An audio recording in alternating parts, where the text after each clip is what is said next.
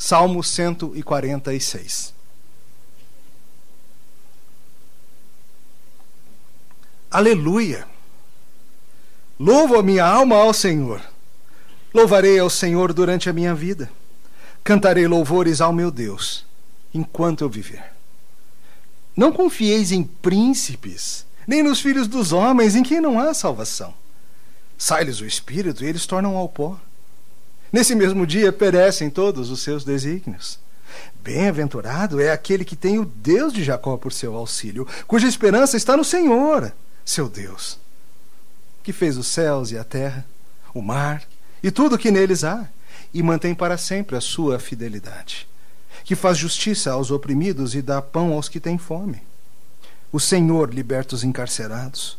O Senhor abre os olhos aos cegos. O Senhor levanta os abatidos. O Senhor ama os justos. O Senhor guarda o peregrino, ampara o órfão, a viúva. Porém, transtorna o caminho dos ímpios. O Senhor reina para sempre. O teu Deus, ó Sião, reina de geração em geração. Aleluia. Senhor, tu que reinas para sempre, nós pedimos que nesta manhã o Senhor nos abençoe com tua palavra.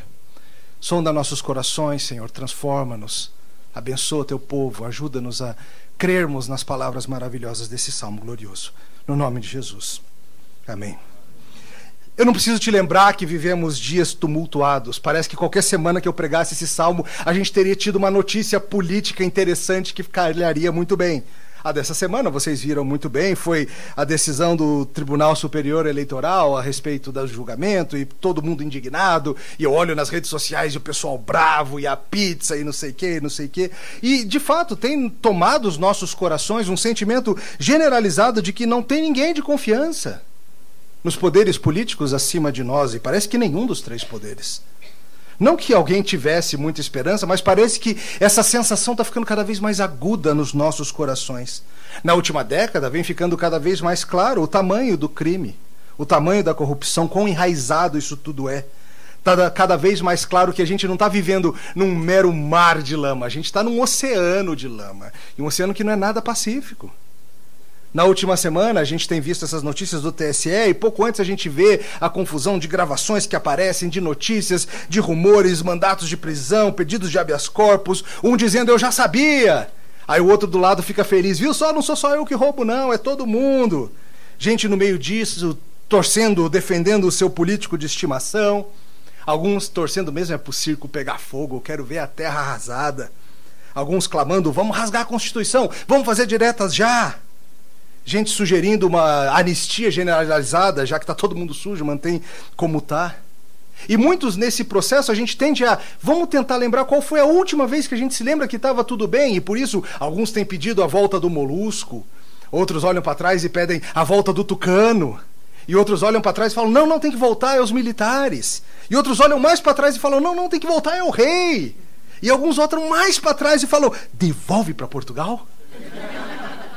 Porque, veja, ainda dá tempo de fazer o pastelzinho de Belém virar o nosso doce nacional. Pense que maravilha. Pensa nisso, a gente poderia ter Neymar e Cristiano Ronaldo no ataque da seleção. Próxima Copa estaria garantida. Alguns vão mais para trás, devolve para os índios.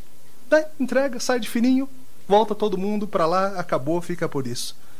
Veja, política é algo que interessantemente tem virado um assunto de atenção nacional. A cada quatro anos a gente tem as eleições gerais para presidente, governador, senadores, mas geralmente a gente está tão ocupado com a Copa do Mundo que a gente só presta atenção quando é tarde demais. Mas agora não.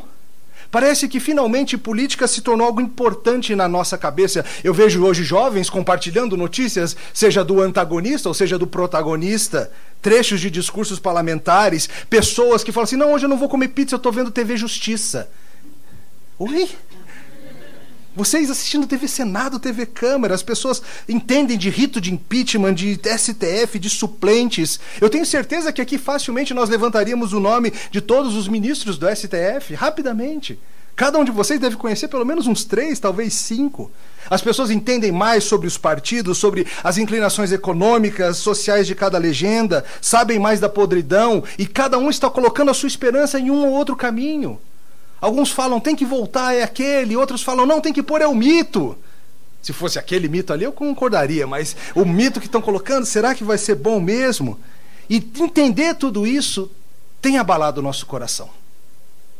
Como Salomão previu em Eclesiastes, quem aumenta o conhecimento aumenta a tristeza.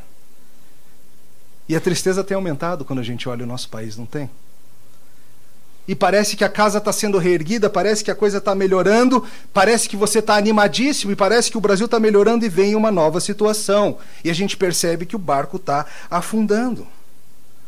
Veja, a gente poderia gastar muito tempo falando sobre os deveres do cristão em relação à, cidadania, ao seu envolvimento no processo político, à participação legítima que nós podemos ter. Eu não vou trazer solução política hoje para vocês, eu prometo. Porque, veja, nós corremos facilmente o risco de cair num fatalismo acerca desses homens e mulheres poderosas. Nós achamos, e às vezes costumamos andar assim, como se eles fossem quem determina os rumos de fato do nosso país, da nossa vida, da nossa família. Às vezes a gente coloca em um ou em outro a esperança do nosso coração. E hoje o Salmo 146 vai corrigir o teu coração. Hoje, a partir desse salmo, você vai parar de pensar que quem manda na tua vida são esses poderosos da política. Hoje você vai ser lembrado acerca de quem está no controle dos detalhes da sua vida, dos detalhes do seu país, dos rumos gerais do universo. Hoje nós veremos que devemos colocar nossa confiança e esperança no Senhor, a quem louvamos. Esse é o resumo, simples assim. Devemos colocar nossa confiança e esperança no Senhor, a quem louvamos. A gente vai ver isso e organizar isso em algumas partes. Primeira coisa que eu quero trazer para sua atenção hoje é que nós não devemos pôr nossa esperança nos mortais, mesmo nos que são muito poderosos. Veja, esse aqui é o Salmo 146, ele é um dos últimos salmos do maravilhoso Saltério. Outro dia eu estava ouvindo no, na internet uma bela conversa entre o Dr. Carl Truman e outras pessoas sobre o grande valor de usar os salmos para ajudar a gente a orar, para colocar palavras no nosso coração. Eles traduzem nossos sentimentos em palavras que às vezes a gente nem saberia expressar. Eles nos ajudam a articular perante Deus a nossa tristeza, a nossa desesperança, a nossa raiva, nossa indignação, nosso desespero. Um dos pastores, o Todd Pruitt, diz: às vezes me perguntam se existe uma língua de oração. E ele fala: sim, lindamente destilada em 150 salmos, que treinam a nossa língua para orar. Querido, aprenda a usar os salmos. Eu sei que vocês têm estudado aqui nos domingos de manhã os salmos, isso é muito bom. Palavras inspiradas por Deus para treinar o seu coração. E o saltério vai avançando e muitas coisas são tratadas ao longo desses 150 salmos. E quando a gente chega nos últimos cinco salmos, algo interessante acontece. Aquelas queixas, aquelas reclamações, aqueles problemas, aquelas coisas todas que dominam o saltério em tantos instantes, ele lida com todo tipo de sensação debaixo do sol, todo tipo de emoção, de elação, agonia, profundo desespero, enorme anseio, mas quando a gente vai caminhando para o final, parece que essas coisas vão ficando de lado e só resta adoração. Só resta louvor. Só resta no coração desse salmista a celebração de quem Deus é. Veja que os últimos salmos todos começam com a palavra aleluia. Ao chegar esses salmos, resta apenas louvor.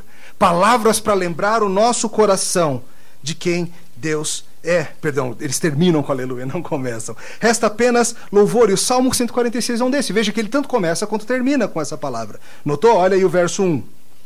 Aleluia. Olha o final do verso 10. Aleluia. Servem como parênteses, fechando essa história. Começa o salmista chamando a sua própria alma para louvar a Deus. E você precisa lembrar disso também, não é verdade? Não é sempre que você quer louvar. Tem dias, tem domingos em particular, que você acorda todo tristinho por causa de algo que aconteceu durante a semana. Tem dias que você está lá desanimado e pensando: será que eu vou lá na igreja hoje?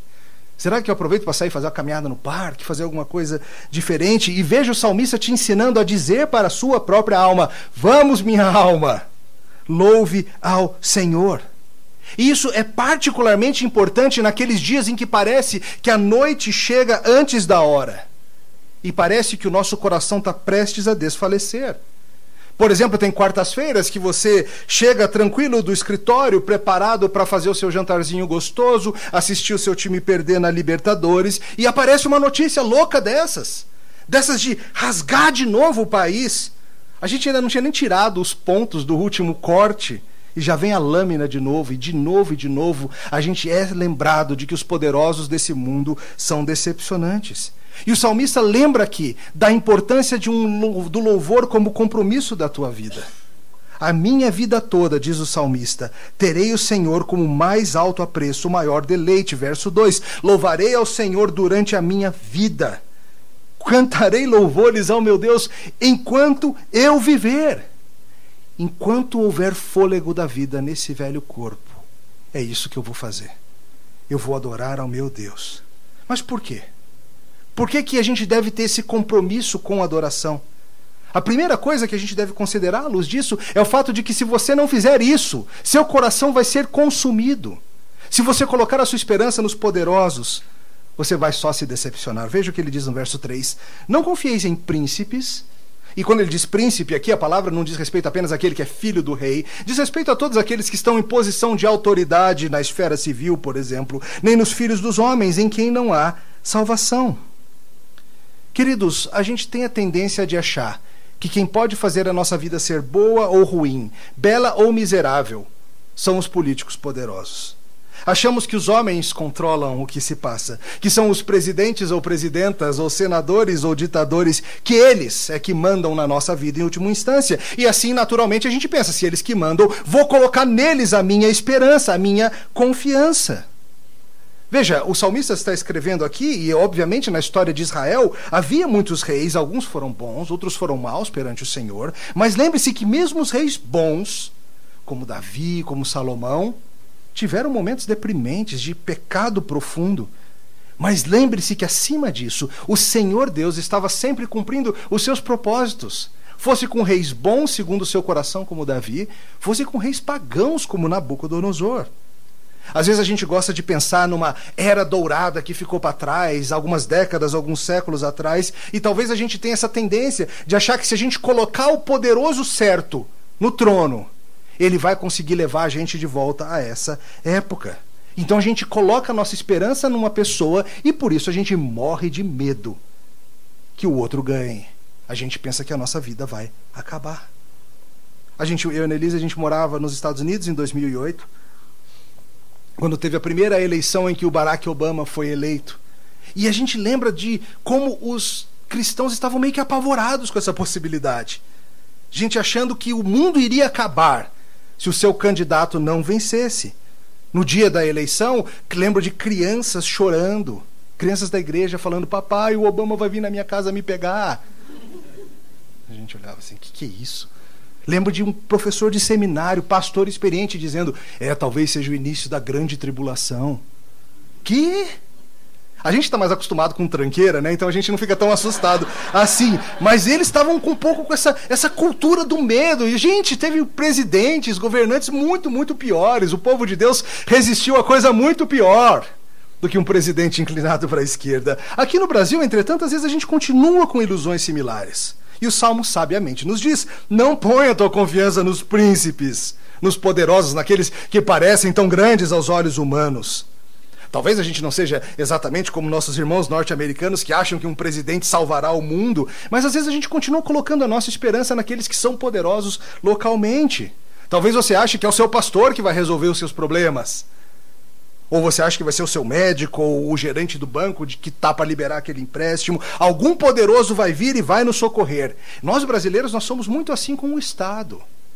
Às vezes a nossa esperança não é com o governante em si, mas é com o Estado como um todo. Nós amamos a ideia de que o Estado vai ser o grande papai que vai cuidar de todas as nossas necessidades, vai me dar casinha, vai me dar comidinha, vai me dar saúde, vai me dar aposentadoria. E a mera notícia de que talvez ele não faça isso faz com que o nosso coração estremeça de medo. O que vai ser de mim? O que vai ser de mim? Às vezes acontece esse tipo de transferência de confiança para com os líderes da igreja, às vezes expectativas completamente irreais do que os pastores e líderes farão por vocês. Mas nós somos assim, nós colocamos a nossa esperança nos que são grandes a olhos humanos. Isso é verdade, inclusive, na igreja. Muitas denominações têm sistemas que colocam um único homem como grande líder para quem todos olham.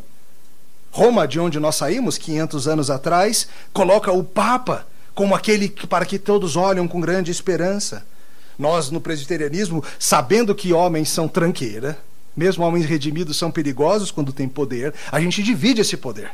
A gente não deixa um único homem nunca com todo o poder. A igreja tem um conselho, o, conselho, o conjunto das igrejas tem um presbitério, nós temos cargos, sim, de, de moderação, de liderança, mas funções apenas administrativas. Não é gente que controla todo o poder. Mas a gente insiste em fazer isso. E sabe por que, que o Salmo diz para você não fazer isso? Porque os poderosos, por mais impressionantes que pareçam, são mortais que nem você. É o que ele diz no verso 4. Veja. Sai-lhes o espírito, e o que acontece com eles? Tornam ao pó. Nesse mesmo dia perecem com eles os seus desígnios. Sabe, queridos, um dos problemas é que às vezes a gente olha para essas pessoas e pensa neles quase que como seres sobrenaturais. Parecem maiores que a vida, não parecem? Tem inúmeras pessoas sob sua influência. Movem os dedos e milhões se movem tem direitos a regalias que nós nem imaginamos, aparecem nos jornais, tem foro privilegiado. Os números que aparecem nessas denúncias de corrupção são coisas impossíveis da nossa mente computar. Às vezes eu vejo assim: Fulano recebeu 100 milhões. Eu fico pensando: o que ele faz com 100 que ele não faz com 50? Ele já tinha 50 e quis mais 100. E são números que a nossa mente nem entende. E parece que são pessoas maiores do que a vida. Mas o salmista te lembra: vai chegar a morte dele. Logo chega. E quando chegar, você vai ver que eles são da mesma consistência, da mesma fragilidade que todos nós. Sai-lhes o espírito e eles voltam ao pó. E a gente olha e fala: Uau, era só pó mesmo. A carne dele apodrece que nem a nossa.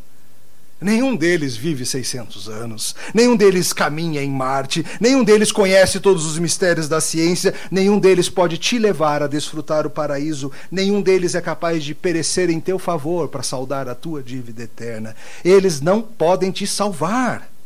Não se esqueça disso. Parece que a nossa vida é regida por eles, mas não é não. Daqui a pouco eles morrem e os seus projetos grandiosos morrem com eles. Daqui a pouco. Parecem que são poderosos, mas são fraquinhos, gente. São choque de pilha. É isso. Seus planos gigantescos chegam ao fim em poucas décadas. Se tanto. E sabe de uma coisa? Nós vamos lembrar deles como os bandidos que eram. Não como os heróis que eles querem ser lembrados. Essa é a nossa primeira verdade a trazer no coração.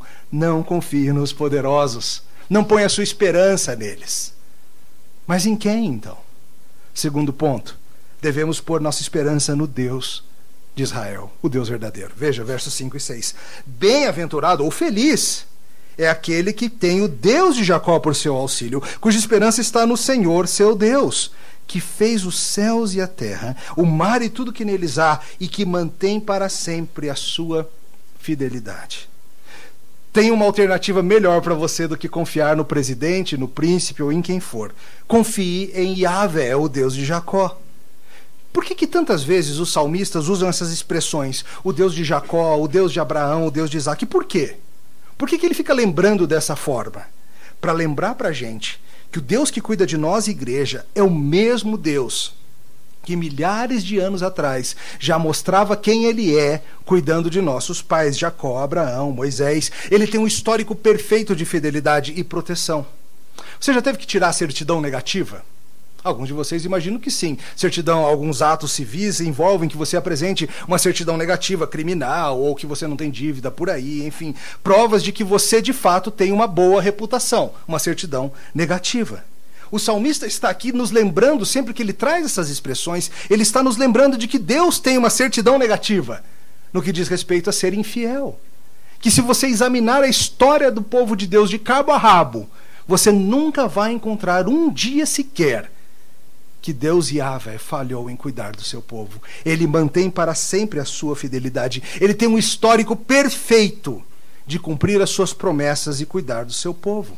Examine a história da igreja, examine a história bíblica, você vai ver que ele cumpre tudo o que ele promete. E veja, nisso tem é muito forte aqui no Salmo essa ideia do Deus da aliança. Veja quantas vezes apareceu no seu Salmo a palavra Senhor com todas as letras maiúsculas. Está aí no verso 1, no verso 2, no verso 7, no verso 8, no verso 9, no verso 10. Por que, que o salmista fica botando isso tudo? Ele não podia botar uma vez e falar tudo que Deus faz? Podia. Mas a repetição aqui tem o objetivo de te lembrar quem é que faz essas coisas. É aquele que é o Deus da aliança. Essa palavra Senhor, com todas as letras maiúsculas, lembre-se no original, é Yahvé ou Jeová, é o nome da aliança que Deus revelou para Moisés lá na sarça ardente. O nome daquele Deus que se une a nós, não porque nós merecíamos, mas porque ele foi gracioso. E ele nos lembra: sou eu, gente. Sou eu. Aquele que já cuidou de vocês todos os dias. Se você colocar a esperança final do teu coração nas pessoas, o seu coração vai ser partido de novo e de novo. Vai ser a vida toda colando caquinho. Você já teve o coração partido? Eu sei que já, pela sua carinha agora deu para ver. Se você ficar colocando a tua esperança nos poderosos, vai ser isso a vida toda. O dia que surge a denúncia, você vai ficar negando que o seu poderoso favorito é malvado e você vai ficar todo sofrido, querendo que fosse diferente. Eu não precisaria te lembrar disso, porque eu sei que poderosos já te decepcionaram. Sejam os poderosos da política que você votou, seja seu pastor local, seja seu pai, sua mãe. Eu sei que gente que tem poder sobre a sua vida já te decepcionou. Esse conceito não é estranho ao seu coração. Então por que, que você continua fazendo o mesmo? Por que, que você continua colocando toda a sua esperança neles, ao invés de colocar no Senhor, que tem um histórico perfeito de cuidar? Veja, e o salmista traz algo muito importante. Ele faz o verso 6, ele explica: é ele que fez os céus, a terra, o mar e tudo que neles há. Mas qual a relação entre essas coisas? Porque trazer essa história da criação novamente, veja, o que dele está dizendo é não somente Deus promete ser fiel, mas a gente está falando de alguém que tem poder para cumprir as suas promessas pactuais. É aquele que fez todas as coisas. Lembre-se, todos nós prometemos coisas. Você, como marido, você, como esposa, você, como pai, como mãe, como filho, como membro de igreja, você já fez promessas que, vez por outra, você não conseguiu cumprir. Às vezes foi maldade mesmo, porque você foi ímpio, mas às vezes é porque você fez uma promessa que você simplesmente não tinha capacidade de cumprir. Às vezes a gente promete coisas que não são, não somos capazes. Você vê muitas vezes isso nas campanhas políticas, na é verdade. Prometo acabar com a fome do Brasil. Prometo construir um trem ligando Brasília até Paris para todo mundo poder passear. Prometo fazer um túnel ligando o Brasil. Enfim, promessas completamente absurdas. Só que o nosso anseio por confiar nos poderosos é tão grande que a gente cai nelas. A gente fala, é, é isso mesmo. Ele prometeu, ele disse que vai fazer, ele vai cuidar de mim. Eles querem se colocar no lugar de Deus, queridos. Sempre que eles prometem fazer aquilo que só Deus pode fazer, eles estão sendo idólatras. E nós somos idólatras quando nós confiamos neles em vez de confiar em Deus. Para o nosso sustento, para a nossa proteção, para nosso caminhar, para a nossa felicidade, para a nossa completude. Nós somos idólatras também e a gente precisa se arrepender disso. A gente precisa se arrepender. Eles não têm poder para cumprir tudo o que eles dizem que vão fazer. Mas a gente cai na ladainha de novo e de novo. Deus, entretanto, tem poder para cumprir. Ele fez os céus e a terra. Ele fez o mar. Pensa no mar. As fossas marianas, ele projetou as ilhas, cada uma delas, ele desenhou o contorno.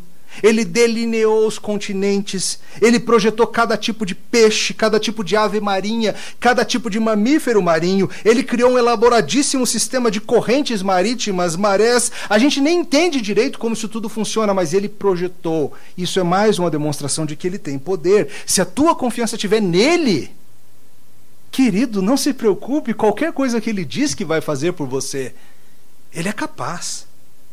Não tem congresso que seja capaz de vetar os seus projetos. Não tem juiz que possa entrar com liminar para que seus decretos sejam impedidos. Não tem grampo que pegue-o fazendo coisas escusas. Ele não faz coisas escusas. Não tem impeachment capaz de tirá-lo do trono. Não tem golpe capaz de removê-lo. Nele não há treva alguma. O seu reinado não terá fim. Se você colocar nele a sua confiança, você vai estar bem. E veja que nisso a gente lembra que Deus entende tudo o que se passa. O salmo traz então uma longa descrição falando do Senhor, entendendo e vendo os problemas do mundo. O salmo nos mostra que Deus sabe quais são as mazelas e problemas do mundo, melhor do que nós. Ele vê as ramificações de tudo. Você já percebeu como muitas vezes governar é difícil? Os governantes falam que vão resolver todos os problemas até que eles assumem.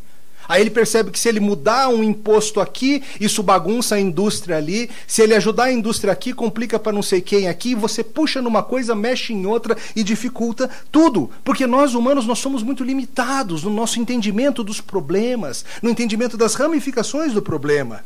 Muitas vezes a gente nem sabe qual é o problema. Os poderosos frequentemente não entendem nem o que se passa. O Senhor não. O Senhor vê todas as aflições nada passa despercebido ao seu olhar. De certa forma, tudo está grampeado. Tudo informa ao Senhor o que se passa.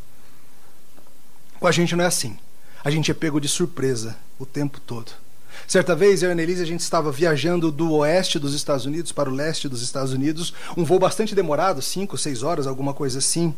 E a gente estava sentadinho aqui, eu no corredor, como costumo ficar, a Annelise no meio e uma senhora já velhinha na janela. E a gente nota que essa senhora está fazendo uma coisa um tanto suspeita durante o voo. Quando ela acha que a gente não está olhando, ela bota o rosto na janela, assim, a bochecha espremendo assim de lado, e fica tentando olhar lá na frente, não para fora aqui, mas tentando olhar lá na frente. Aí a gente olha para ela, ela volta rapidamente. Aí a gente olha para lá, ela até que eu fico assim, o que, que essa senhora está fazendo? O que está acontecendo aqui? Será que ela está vendo fumaça na turbina, está querendo checar? Vamos ver, né? Vamos perguntar o que se passa. Está tudo bem com a senhora? Ela, não, está tudo bem, está tudo bem. É porque é o seguinte, a minha filha me falou que eu ia sair de dia, mas que o voo ia demorar e quando eu chegasse já ia estar de noite. Aí eu estou querendo ver se lá já está escuro. Eu estou tentando olhar aqui para ver se lá na frente já está de noite. Deu uma vontade de olhar também, sabe? Fala assim.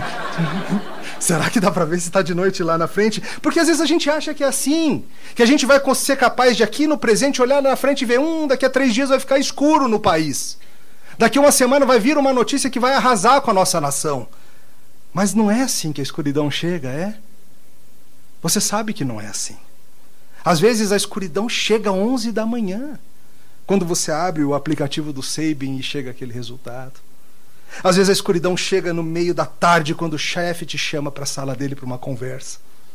Às vezes a escuridão chega seis da tarde quando a internet explode com uma notícia. Às vezes você nem percebe quando você se dá conta já está escuro. Por que, que eu não estou vendo direito? O que está acontecendo? Por que está tão escuro? É assim conosco, é assim com os poderosos. Mas a escuridão nunca pega o Senhor de surpresa.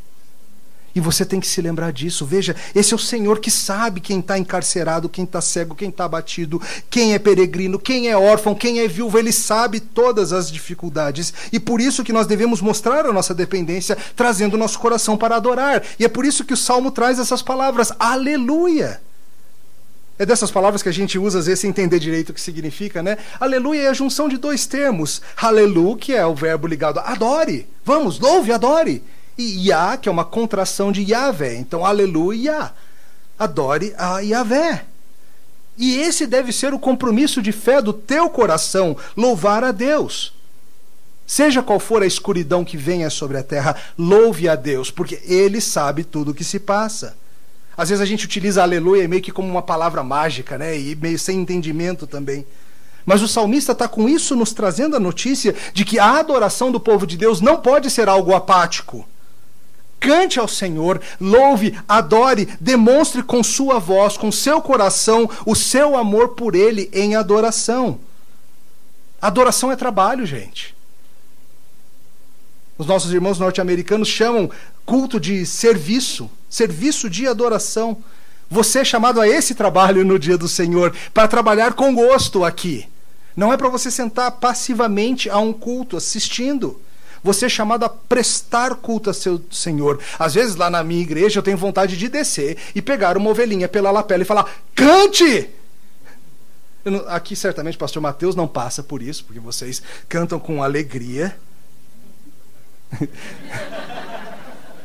Mas eu quero que você entenda que cantar é bom para você. O bem-estar do teu coração depende disso. Tristemente, nosso culto evangélico muitas vezes é passivo, as pessoas assistem, as pessoas assistem cantores se apresentando, as pessoas olham as coisas acontecendo, as pessoas observam alguém orando e fingem que estão prestando atenção, as pessoas estão aqui, talvez agora você esteja aí passivamente, ao invés de ativamente dialogando comigo na sua mente. Envolva-se, meu caro, de corpo e alma. É isso que vai fazer com teu coração, com que teu coração volte para o eixo. Quando você vem adorar, aqui a gente ajusta o relógio do teu coração. Ele sai de ordem durante a semana com as más notícias e os problemas, mas quando o povo de Deus para a vida para se encontrar para adorar, o Senhor reajusta os nossos corações. A gente diz juntos: Aleluia! Louve ao Senhor. Você precisa cultuar. Você passa a semana lendo notícias e vendo julgamentos e acompanhando essa confusão toda. E parece que a vida depende disso. Mas quando você para um dia na semana e vem adorar, sabe o que acontece? Você se lembra de que julgamentos de TSE, de que chapa, de que eleição direta, indireta, isso é nada. Isso acaba a semana que vem. Logo vem outra notícia, logo essa turma morre e seus desígnios morrem com eles. Mas o Senhor reina para sempre. E se você é parte do povo desse Senhor, você está debaixo da proteção dele. Esteja você vivendo num país perseguido, onde há perseguição, como Coreia do Norte, como partes da China, seja onde for. Seja você vivendo num país onde há liberdade de culto, como nós temos. Nossa alegria não depende das circunstâncias políticas. Nosso coração é treinado pelo Senhor quando a gente adora. Se você vier aqui, você vai ter um encontro com o Eterno Todo-Poderoso e aqueles que são pó vão ficar em segundo plano. Essa é a segunda razão, segundo ponto. Terceiro ponto pelo qual você precisa estar com o coração atrelado à adoração é porque o Deus verdadeiro cuidará dos necessitados. Olha como o salmo continua a partir do verso 7. Ele faz justiça aos oprimidos, dá pão aos que têm fome. O Senhor liberta os encarcerados, o Senhor abre os olhos aos cegos, o Senhor levanta os abatidos, o Senhor ama os justos. O Senhor guarda o peregrino, ampara o órfão e a viúva, porém transtorna o caminho dos ímpios. O Senhor reina para sempre. O teu Deus, ó igreja, reina de geração em geração. Aleluia. De novo, a gente quer que os políticos cuidem de nós. A gente quer que eles cuidem da nossa saúde, da nossa educação, da nossa segurança, do nosso conforto, da nossa cultura. De fato, veja, há um mandato divino para que essa esfera de poder chamada Estado cuide de nós em algum nível, no mínimo na segurança, punindo os malfeitores, promovendo o bem.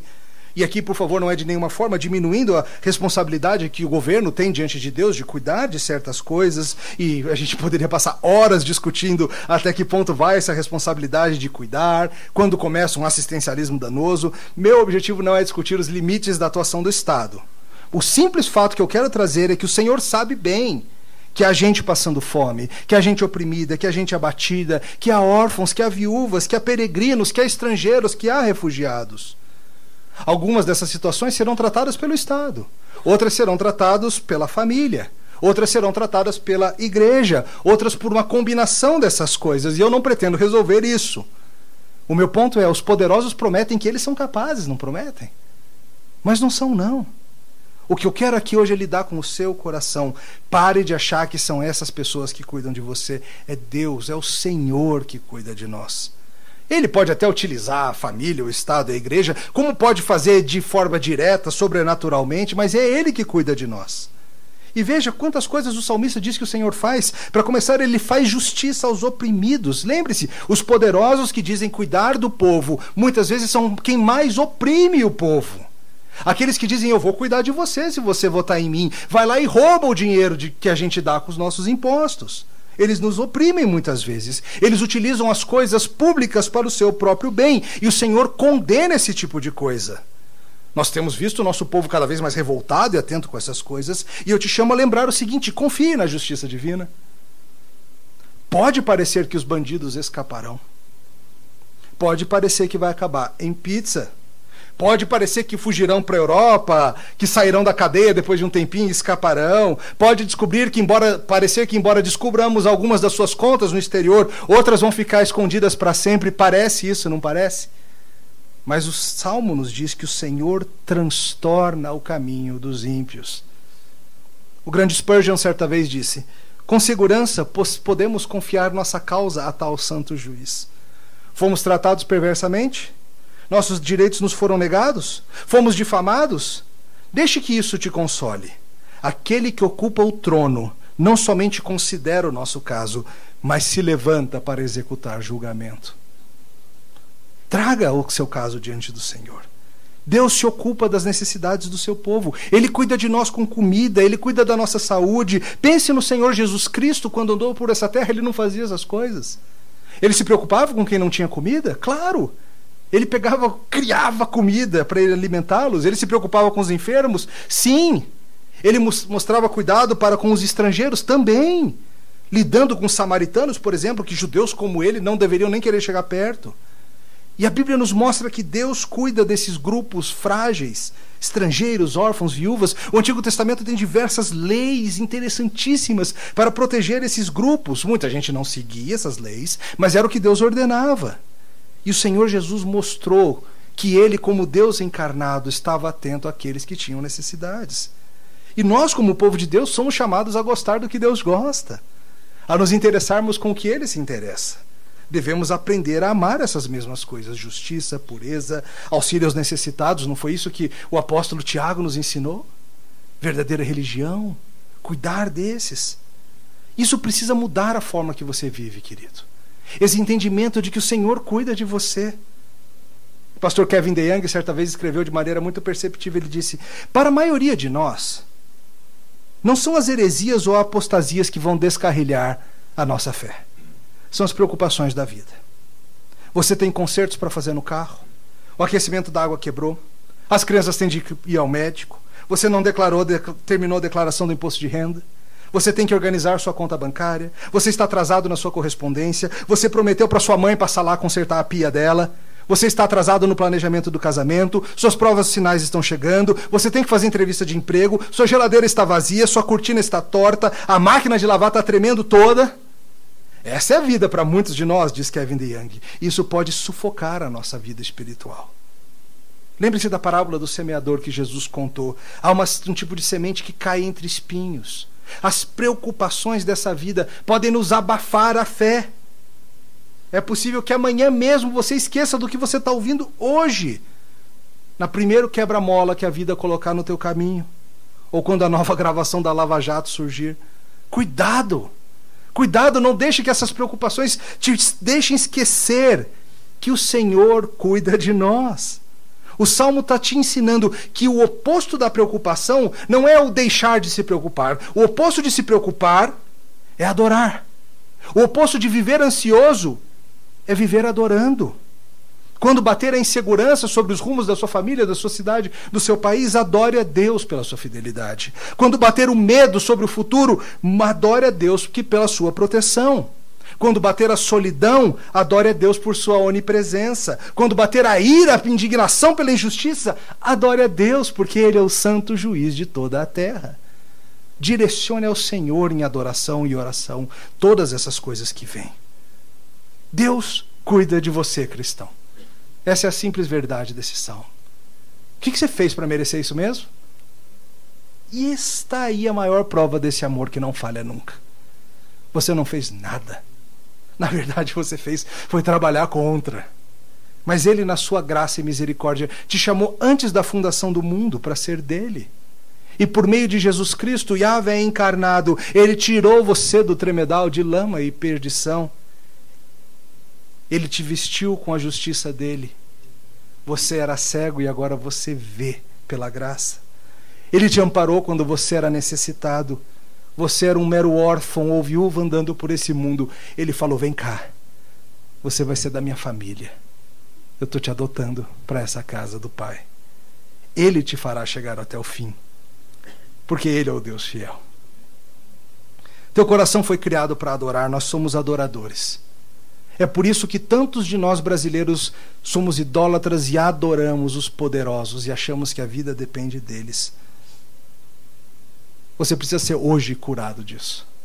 Você precisa hoje sair daqui lembrando que só tem um nome que merece o teu aleluia, a tua adoração.